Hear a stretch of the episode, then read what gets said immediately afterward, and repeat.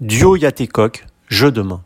C'est à l'âge de 10 ans au Conservatoire régional de Paris qu'Adélaïde et Néry se sont rencontrées. Depuis, elles ne se sont plus quittées. Dans un dialogue pianistique, elles forment à quatre mains le duo Yatécoq. De Poulenc à Brubeck, John Williams ou Tchaïkovski, l'ouverture musicale de ce binôme tout feu tout flamme les a propulsés dans des stades devant 50 000 spectateurs en première partie du groupe de métal Rammstein. Un parcours pour le moins atypique pour ce duo qui bouscule délicieusement les codes. Une interview signée Agent d'entretien.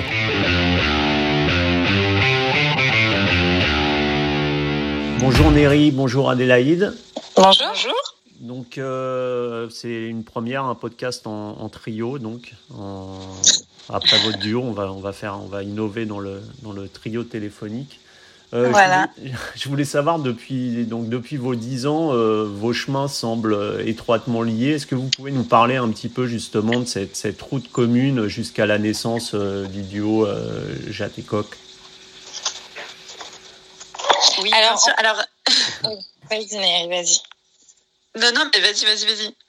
Non, je voulais juste dire que, en fait, on dit Yat et Coq parce que c'est un nom hongrois et euh, donc euh, il y a la petite difficulté du J. Effectivement, en français c'est normal. Hein, vous n'êtes pas le seul euh, qui dit qui dit Jatécoq, mais en fait c'est Yatécoq. Ça veut dire les jeux. Ouais, voilà. En fait, donc on s'est rencontrés quand on avait 10 ans. On était en classe horaire aménagée à Paris, mmh. au, au PNR de Paris, et on avait la même professeure de piano. C'est elle qui nous a informés en, piano et donc euh, depuis qu'on a 10 ans, on a l'habitude de faire des petits quatre mains pour des auditions, voilà. Donc c'était quelque chose qu'on avait déjà fait de, jouer euh, ensemble. Et euh, ensuite, on est rentré au CNSM de Paris avec des professeurs différents. Et au sein de, la formation de piano classique, on, est amené à, jouer en musique de chambre, donc à plusieurs. Et quand on est pianiste, on est amené à, à, à jouer à quatre mains et deux pianos. Ça fait partie de, du cursus. Donc on s'est naturellement mis ensemble pour pour jouer et présenter les examens. Et, euh, et en fait, de fil en aiguille, on a passé des concours, on les a réussis, ça nous a donné des concerts. Et en fait, bon, on a on a continué là-dedans parce que on aimait bien et, euh, et, on avait un bon répondant du public et des organisateurs. Voilà. Parce que c'est assez rare. C'est assez rare quand même. Hein. C'est assez, rare des, duos euh, pianistiques euh, comme ça, des quatre mains. Oui, c'est vrai que c'est une formation qui est très exigeante parce qu'en fait, euh, c'est une formation euh, bah, qui nécessite euh, un travail assez intense et, et rapproché, rapproché dans le sens où on, on, on a besoin, comment dire, de, de, répéter très souvent. On se partage le même clavier, donc il faut, il faut avoir, voilà, une on se on se partage un même espace en fait d'instruments et euh, donc c'est pas tout le temps très facile de le faire. Euh, notamment quand on fait du piano solo euh, pendant nos études. Euh, souvent, les pianistes aiment faire un peu de quatre mains et du deux piano pour s'amuser, mais quand il s'agit vraiment d'en faire sérieusement, c'est une autre paire de manches en fait. C'est vraiment, ça nécessite, voilà, de d'avoir aussi accès à deux pianos. c'est c'est pas facile en fait. C'est c'est des conditions aussi qui il faut réunir toutes les conditions pour pouvoir pour pouvoir aussi se consacrer à cette formation qui est exigeante. C'est un peu comme le quatuor à cordes. On nous a souvent euh, mm. fait le parallèle avec euh, le quatuor à cordes euh, où, pareil, ils ont un travail de proximité pour rendre le son homogène, avoir une même pensée musicale. ça, ça, voilà, c'est un travail de façonnage. Mais même logistiquement, ça doit être assez compliqué, non? À, mettre en place oui. répétitions, euh, parce que je suppose c'est une répétition permanente, un travail euh, de, de longue haleine et euh, très, très astreignant. Donc comment vous faites concrètement? Eh bien, en fait... Oui, pardon, vas-y, Adé. Non, non, vas-y, non, vas-y, continue. Non, mais en fait, c'est vrai que tant qu'on était au conservatoire, euh, ça nous facilitait un peu la tâche parce que c'est vrai qu'au conservatoire on pouvait euh, euh, réserver des mmh, salles à deux pianos, répéter et tout ça. Et puis la vie a fait que on s'est installé, on s'est installé à Nîmes. Mmh. Et, et au début on avait mis nos deux pianos chez Adélaïde dans son salon. Et donc moi à la base j'étais encore à Paris donc je venais souvent à Nîmes pour répéter et pareil on avait mis deux pianos droits mois chez moi. Donc Adélaïde, elle venait aussi répéter à Paris. Et, euh, et de fil en aiguille, euh, je suis venue m'installer à Nîmes et on a maintenant un studio euh, dans lequel on a nos, nos, deux pianos et où on peut répéter bah, quand on veut. Mmh, mmh. Voilà. Et est-ce que pour être un peu métaphorique, est-ce qu'on peut dire que vous êtes un peu le miroir de l'autre, un peu son reflet inverse, donc complémentaire dans, dans ce piano? Ben, c'est sûr qu'on est complémentaires, on a des caractères différents, mais quand même, c'est un peu, vous savez, c'est c'est comme quand on est avec des amis, à force, on a une sorte de mimétisme mmh. qui se crée. On peut avoir les mêmes expressions. On rigole toutes les deux beaucoup, donc on rigole souvent les mêmes choses. donc c'est vrai que c'est une sorte de miroir, mais on reste quand même complémentaires et c'est ça qui nourrit notre jeu artistique, je mmh. pense. Et euh, justement, comment ça se déroule euh, quand, vous décidez de faire un arrangement à, quatre, mains de pièces qui au départ sont composées pour un seul pianiste? Comment, vous travaillez l'œuvre pour euh, la rendre justement complémentaire là, à quatre mains? Bah en fait, souvent, il y a des partitions qui sont déjà écrites. Euh, en tout cas, en musique classique, euh, c'est des compositeurs euh, qui ont écrit, euh, qui ont fait des transcriptions et des arrangements en fait pour quatre mains et deux pianos. Par exemple, Debussy, Stravinsky, Ravel, ils, adoraient faire des transcriptions. Et en plus, c'était un moyen à l'époque de diffuser la musique, vu qu'il n'y avait pas tellement les CD, les radios, tout ça. ça permettait de jouer des œuvres orchestrales dans des salons. Mhm. Donc euh, c'est des choses qui se faisaient assez fréquemment. Après tout ce qui est autre musique, par exemple, euh, on a eu une expérience euh, avec Rammstein, donc ce groupe de métal allemand, qui ça n'existait pas à quatre mains, donc on a on a fait appel à un arrangeur pour qu'il nous arrange les partitions pour pour notre formation. D'accord. Donc là, vous avez devancé mes questions justement par rapport à, à Rammstein. Donc, euh, quand on regarde votre CV, c'est vrai qu'on on, tombe assez rapidement sur cette vidéo euh, donc, euh, où vous jouez avec ce, groupe de métal allemand. je crois que vous les avez rencontrés au départ pour deux concerts à, Nîmes où ils, faisaient deux, dates et ensuite ils vous ont recontacté pour, pour leur tournée 2019 dans les stades, c'est ça? Oui, c'est exactement ça. En fait, ils sont venus euh, lors du festival de Nîmes euh, dans les arènes. Mhm.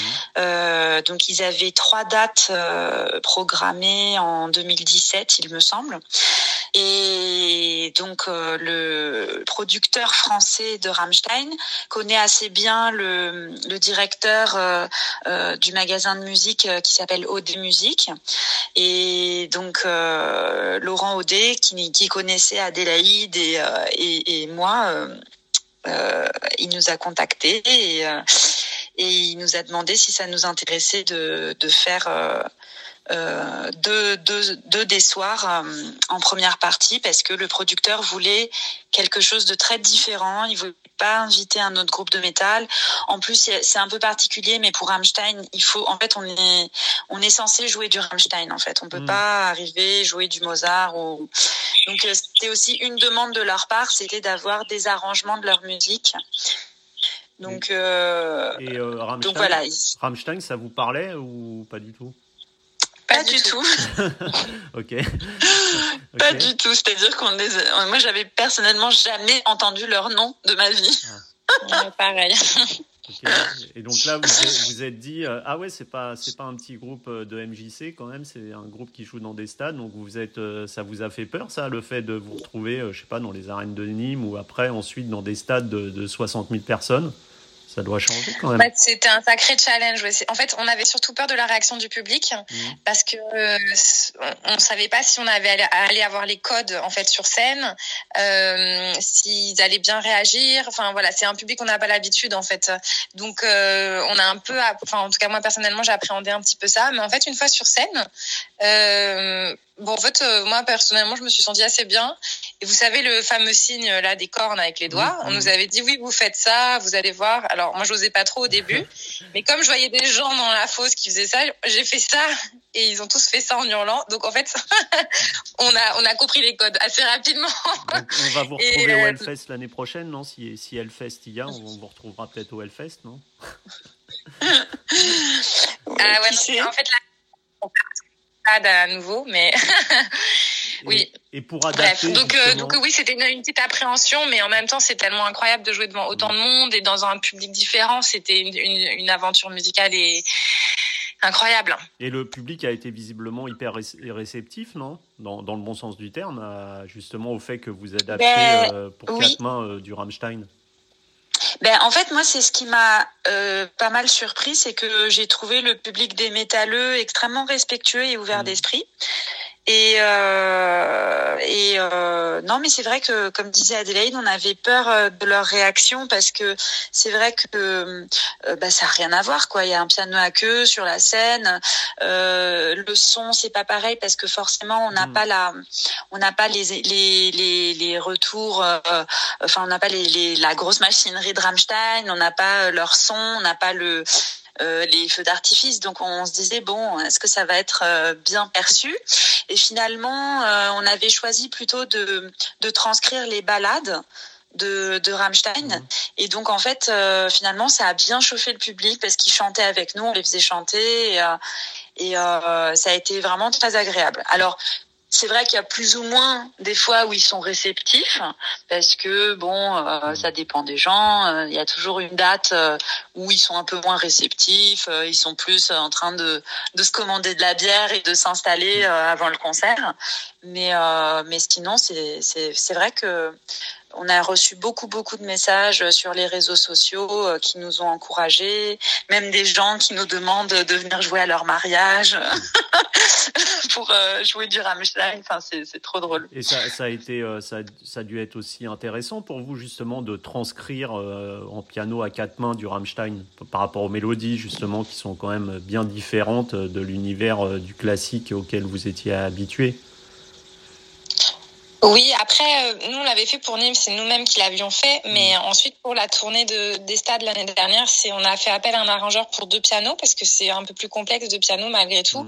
Et euh, et en fait, vous savez, euh, transcrire ou arranger, c'est valable pour toutes les mêmes musiques, c'est-à-dire qu'il faut essayer de, de, faire que le son sonne bien euh, à son instrument ou à sa formation. Donc, par exemple, on pouvait pas donner ce côté un petit peu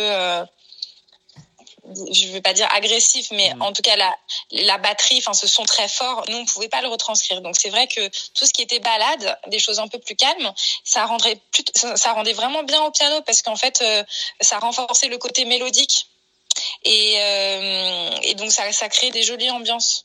Voilà. Après, voilà, il y a certaines, euh, certains morceaux, c'était quand même très compliqué. Tout ce qui était un petit peu électro, mm. le retranscrire à deux pianos. Pour l'instant, on n'a pas trouvé la meilleure formule encore. Mais, et, euh, jouer en première partie, donc forcément c'est quelque chose, mais jouer en leur compagnie, ça c'était un, un moment assez euh, émouvant, comme on peut le voir sur, sur, les, sur la vidéo euh, qui est disponible sur YouTube. Ah oui, ça c'était vraiment le moment euh, le plus magique en fait, parce que euh, euh, pendant cette première partie, en fait, nous on était sur une scène à part, mhm. un peu sur le côté, mais un peu au milieu du public. Et alors que Rammstein, eux, ils avaient une grande scène tout devant. Et en fait, à un moment donné, ils nous rejoignent sur cette scène. Et effectivement, ils font la chanson Engel mhm. a cappella. En, en quelque sorte, je dis a cappella, c'est-à-dire qu'ils sont pas à leurs instruments, ils sont tous en train de chanter. Et donc nous, on les accompagnait euh, pendant euh, pendant ce moment. Euh, et donc on voyait tout les, les le public en train d'allumer les briquets, les téléphones portables. En plus, c'était à la fin de leur concert, donc mmh. donc c'était quand il faisait déjà nuit. Donc c'était vraiment un moment. En plus, on avait une complicité avec euh, avec le groupe. Euh, juste avant de monter sur scène, ils nous faisaient tous la bise euh, ou le baise-main. C'était trop drôle. et, et donc à chaque fois, c'est un moment agréable à partager ensemble. Je voulais juste revenir sur l'histoire de l'arrangement, pardon, parce que je voulais rajouter quelque chose. En fait, pour vraiment rentrer un petit peu plus dans le détail, nous, quand on avait fait nos arrangements à Nîmes, en fait, euh, on avait à disposition un piano à queue, un vrai piano. Donc, euh, avec Adélaïde, on avait réussi à trouver quand même euh, des, substituts justement à la batterie, à la guitare électrique, parce qu'on avait quand même, voilà, on, faisait quand même du piano arrangé, ce qu'on appelle du piano arrangé, c'est-à-dire que on avait, par exemple, collé du scotch sur certaines cordes. Donc, quand on joue sur ces cordes-là, ça fait un son très particulier, un peu métallique. Mmh. on avait, voilà, une sorte de de comment dire de baguette avec laquelle on frappait les cordes dans le grave quand on met la pédale. Enfin, ça, ça fait des résonances qui sont, ça fait des bruits assez particuliers. Et je pense que le public de Nîmes avait été très très réceptif aussi à ça, qu'avec un piano classique, on ne jouait pas de manière classique. En fait, ça, c'était vraiment quelque chose, je pense, voilà, qui a qui a marqué le public. Et malheureusement, ce qui s'est passé aussi, pourquoi on a fait appel à un arrangeur, c'est parce que euh, pendant cette tournée, on n'avait pas euh, de piano à queue euh, acoustique. Hmm. Ils nous ont dit que pour la tournée, on n'aurait que deux pianos numériques. Et donc ça changeait énormément la donne. Et c'est pour ça qu'à ce moment-là, on s'est dit bon, ben on va pas pouvoir exploiter nos, nos arrangements tels qu'on les avait commencés. Donc on va demander à quelqu'un de, de refaire les choses pour deux hmm. pianos numériques en fait. Voilà. Et, au départ, vos choix musicaux dans, votre, votre carrière, ils semblaient plutôt dictés justement par le, répertoire de concours, Mozart, Schubert. Et vous êtes tourné peu à peu sur, euh, vers la musique du XXe siècle, comme euh, Le sac du, printemps de Stravinsky ou West Side Story de Bernstein. Cette musique contemporaine, justement, est-ce qu'elle offre un champ musical euh, beaucoup plus large, selon vous, que celle qu'on est habitué au concours, Mozart, Schubert, qui reste un peu toujours les, mêmes pièces.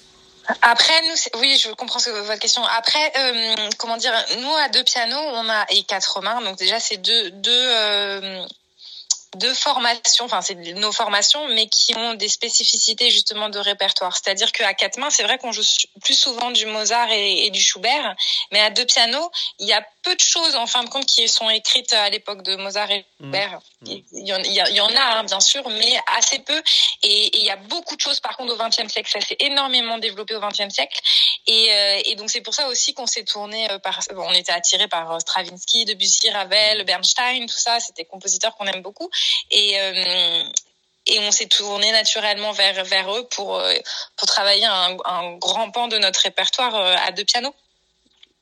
Après, ça ne veut pas dire que Mozart et Schubert, on n'aime pas du tout les jouer, mais pour l'instant, on s'y est pas encore complètement attelé. On, en joue, mais euh, voilà, euh, je pense que il faudrait qu'on on fera ça peut-être un peu plus tard. Ça viendra à un moment donné, on sera plus attiré par ce genre de répertoire. Et, sur votre album euh, Les Boys, en, hommage au duo américain Arthur Gold et, Robert Fitzdale, on retrouve justement la, sonate pour deux pianos de Poulenc, mais aussi on retrouve du jazz comme Dave Brubeck ou Baptiste Rotignon, que j'ai eu la chance d'interviewer. Euh, le jazz qui laisse justement une très grande place à l'improvisation, cette improvisation qui s'est un peu perdue dans la musique classique, c'est un univers qui, qui vous attire par sa structure musicale même? Euh, oui, oui, bien sûr. Pardon, c'est à moi. Pardon. Euh, oui, ben le jazz, oui, c'est c'est une musique. Euh, bah, c'est quand même la musique du XXe siècle. Et euh, c'est alors nous à la base, c'est vrai qu'on est parti. Euh, on avait joué les les souvenirs de Barber. Euh, pour mmh. notre premier disque à quatre mains et il se trouve que cette musique avait été dédiée à Arthur Gold et Robert Fisdale. Mhm. Et donc on a cherché euh, qui étaient ces, ces, deux personnes et on est tombé sur euh, euh, un duo de piano des années 50 américains. Et, et, là on s'est dit waouh incroyable, on en avait jamais entendu parler. Donc on a on a plus cherché sur eux et on s'est très vite rendu compte que c'était des pianistes qui avaient été un peu les muses de beaucoup de compositeurs français notamment Poulenc, Taillefer, euh, euh, Millot, tous voilà tous ces compositeurs avaient composé euh, euh pour euh, Arthur Gold et Robert Fisdale. Euh, oui, c'est ça. Mhm. Et, et donc du coup, on s'est dit waouh, c'est c'est trop chouette que ce duo ait généré autant de musique pour notre formation. Donc on avait envie de faire un disque autour d'eux parce que justement ils avaient comment dire ils avaient attiré à eux toutes sortes de musiques. Donc il y avait euh, euh, notamment de la musique contemporaine, euh, de la musique classique, du jazz. C'est des gens qui étaient extrêmement ouverts d'esprit, à tel point qu'ils avaient même une chronique cuisine dans le magazine Vogue à l'époque. Donc ah c'était vraiment, c'était des gens voilà qui, qui voulaient s'amuser, qui qui qui euh, qui avaient un cercle littéraire autour d'eux. Enfin, c'était voilà des gens très intéressants. Et donc nous, on a voilà, on voulait à la fois rendre hommage à ce duo euh, et rendre hommage à leur euh, leur côté euh, euh, hétérogène en fait. Il y avait mmh, mmh. tellement de de choses différentes euh, et c'est pour ça qu'on a voilà enregistré le Poulenc parce que on, déjà on adore Poulenc euh, on, a on avait déjà travaillé euh, le concerto de Poulenc qu'on va d'ailleurs bientôt enregistrer avec l'orchestre national de Lille. Donc on a on a voulu voilà continuer sur la lancée de Poulenc et travailler la sonate à deux pianos vraiment un, un comment dire oh la mince pardon voilà, qui euh, vous, m'entendez Ouais, vous étiez parti un peu loin. Oui.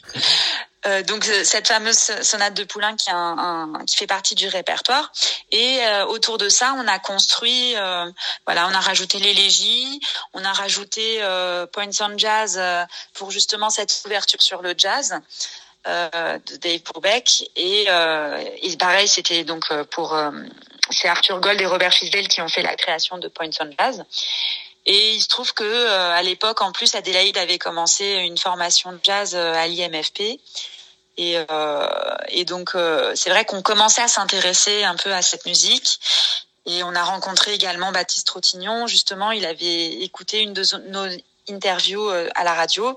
Et donc, il nous a contacté en nous, en nous donnant les trois pièces euh, pour piano qu'il avait enregistrées mmh. avec Nicolas Angelich. Et nous, on a adoré sa musique et on s'est dit que c'était l'occasion de travailler avec un compositeur euh, vivant et, et de voilà. C'était pour nous, c'était un peu la boucle était bouclée pour, pour le disque, quoi. Voilà. Et, et, concernant la, la, marche impériale de Star Wars, c'était quoi? C'était plus pour le film ou pour, pour John Williams? c'était un peu pour le délire, je crois. En fait, il y avait le, je sais plus quel épisode qui était sorti en décembre euh, à cette époque, en 2017, et, euh, et on s'était dit ah tiens, on va pas faire ça. On avait rigolé, on l'avait fait, voilà. On aime bien John Williams, mais c'était juste plutôt pour euh, voilà, c'était pour rire. D'accord. Et aujourd'hui, on, bon, on sort à peine d'une période pour le moins compliquée, surtout pour, euh, pour les artistes, les musiciens, les concerts euh, qui ne vont pas reprendre tout de suite. Comment euh, vous avez vécu cette, cette période particulière et comment vous voyez justement l'avenir par rapport aux concerts? Bah, pour le concert, en fait, c'est compliqué parce qu'on n'a pas encore trop de visibilité mmh. euh, avec le virus, donc on ne sait pas quand est-ce qu'on va vraiment pouvoir recommencer. Nous, nos prochains concerts, c'est en novembre et euh, on espère qu'ils vont être maintenus. Euh, après, euh, nous, c'est vrai qu'on avait cette tournée 2020 euh, encore avec Rammstein qui a été reportée, donc pas annulée. Donc c'est vrai que bon, bah, c'est dommage parce qu'on avait prévu ça euh, cet été, mais euh, encore une fois, on va pouvoir le, le faire l'année prochaine. Donc euh, c'est c'est un simple report. Et, et, oui, ça va être intéressant effectivement de voir comment, enfin qu'est-ce qui va se passer dans dans le milieu musical le confinement, je pense que ça a permis euh, aux gens de notre milieu de réfléchir un petit peu sur ce qui allait pas dans notre milieu, euh, d'essayer peut-être de proposer d'autres choses, mmh. peut-être de se d'être un petit peu moins solitaire chacun de son côté, et plutôt se réunir pour euh, essayer de passer, passer des, des, messages. Donc par exemple, on a on a appris que que euh, ministère de la Culture, il n'y avait pas vraiment de, de, chef musique, enfin quelqu'un qui pouvait, euh, un expert musique. Et euh, donc justement, notre agent là, elle essaye de, de proposer ça avec un collectif d'agents et d'artistes pour justement faire remonter des choses qui sont spécifiques à notre métier. Comme il y a, il devrait avoir un expert peinture, un expert cinéma, voilà, parce que c'est vraiment des, des métiers particuliers. Mais c'est une, une période un petit, vraiment un petit peu flippante, c'est vrai, mais en même temps qui permet de, de repenser peut-être les choses et c'est pas plus mal. on a, on a l'impression qu'on envisage la musique un peu différemment aussi. On a vu qu'il y avait eu plein de belles initiatives d'orchestre, de live, de streaming, euh, de choses comme ça et peut-être que la musique va en sortir un peu différente, euh, comme l'humain d'ailleurs. Ouais. Après moi, ce qui me fait un peu peur, parce que euh, encore une fois, toutes ces initiatives, elles étaient elles étaient fantastiques dans un contexte de confinement. Mmh. Mais euh, mais euh, moi je je continue, en tout cas personnellement, je parle en mon nom, de vraiment je pense que le spectacle vivant doit rester vivant. Enfin, je ne conçois pas euh, euh, qu'on puisse changer cela en fait. Hmm. C'est-à-dire que moi, ce qui me plaît dans, dans le spectacle vivant, c'est d'arriver dans une salle, euh, de travailler avec l'acoustique de la salle, euh, d'avoir un public avec lequel on, a une, une écoute commune et avec qui on, on, crée un moment spécial en fait. Hmm. C'est ça qui est intéressant parce que finalement, quand on est derrière un écran et qu'on regarde les gens euh, faire les choses derrière un écran, ben c'est pas pareil justement. C'est quelque chose où on ne se réunit pas. C'est le, le, spectacle vivant permet justement cette réunion dont parlait euh, Adélaïde. Et euh, alors que rester chacun derrière son écran, oui, on peut se relier d'une certaine manière, mais ça reste euh, quand même solitaire. Hmm. Et c'est pas le même enrichissement, je trouve. Euh, bah, il manque l'interaction, euh, l'interaction avec le public et cette espèce de, de relation étrange qui, qui s'instaure d'une salle à l'autre et qui va être différente d'un public à, l'autre, comme comme vous bah avez oui, Puis ça, oui. Oui, c'est ça. Et puis ça fait de la musique en 2D, quoi. Ça hmm. fait pas, il n'y a pas. Enfin, c'est comme si je vous mettais un bouquet de fleurs à, travers votre télé. C'est pas la même chose que de l'avoir en vrai, en fait. C'est. Ben ouais, et puis de sentir euh, la... quelque chose de vivant, quoi. Et euh, Même si elles sont coupées, qu'elles vont se faner, mais. mais vous voyez l'esprit, quoi. Ouais, ouais. Et, et, euh, justement, à part cette, cette tournée qui était programmée à nouveau avec Rammstein, vous avez profité de cette période, on va dire, de confinement, d'isolement pour composer. Quels sont vos, vos projets à venir, là? Alors moi personnellement c'était un petit peu compliqué parce que j'ai une petite fille donc mhm. euh, j'ai un peu travaillé mais je devais quand même euh, m'en occuper et elle est pas très autonome puisqu'elle a deux ans euh, donc non j'ai pas j'ai j'ai j'ai pas vraiment pu composer ou réfléchir à, à d'autres choses. Euh, après, avec Neri, on a un projet en, en novembre, justement, où on, on, va jouer la 9e symphonie de Beethoven à deux pianos. C'est octobre, hein, c'est octobre. Ah oui, pardon, octobre. Il faut que vous soyez raccord, hein, parce que euh, si on a une qui va jouer en novembre et l'autre en octobre, euh, ça va être compliqué. non, non, non, mais c'est parce qu'on a aussi ah, en novembre. On a aussi une date en novembre, en, novembre, en octobre. En octobre, c'est les Listomania, euh, le festival Listomania. Et, euh, et en fait, euh, donc on a c'est un gros projet parce que c'est une plus d'une heure de musique à monter et assez euh, dense d'un point de vue de, de, musique justement. Et donc on, on s'est un peu plongé là-dedans. Et, euh, et, voilà. Après, moi, j'avoue que j'avais pas trop de, temps pour pour autre mmh. chose. Mais mmh. voilà. D'accord. On en a aussi profité euh, pour un petit peu euh, ben se poser dans le sens. Enfin, moi, j'ai réussi un petit peu à me poser dans le sens où où on n'a pas ce rythme de prendre le train et mmh. les avions tout le temps. Donc ça, c'est vrai que ça nous a un petit peu. Enfin, ce côté-là était un peu reposant aussi. Donc, mais il faut pas que ça dure trop longtemps quand même, parce que ça, ça doit manquer quand même au bout d'un moment, non? Bah oui, oui, non, non, mais c'est sûr. Hein. C'est euh, de, bah, c'est sûr que d'avoir euh, des projets à quoi s'accrocher, ça nous manque. Enfin, mm. c'est heureusement qu'on a voilà ce, ce, projet de la neuvième de Beethoven. On a l'enregistrement avec l'orchestre de Lille en janvier. On a quand même euh, des concerts qui sont maintenus, donc ça heureusement. Mais sinon, c'est vrai que ce que j'ai trouvé compliqué euh, dans cette période, c'est vraiment de de pas avoir euh, euh de bah, projet de auquel ça ouais, voilà, de projection tout à fait. Ouais. Mm. Bon bah écoutez, merci beaucoup pour ce témoignage. Et puis euh, je vous dis bah j'espère à très bientôt quand ben on va sortir. Ouais. Merci. Merci.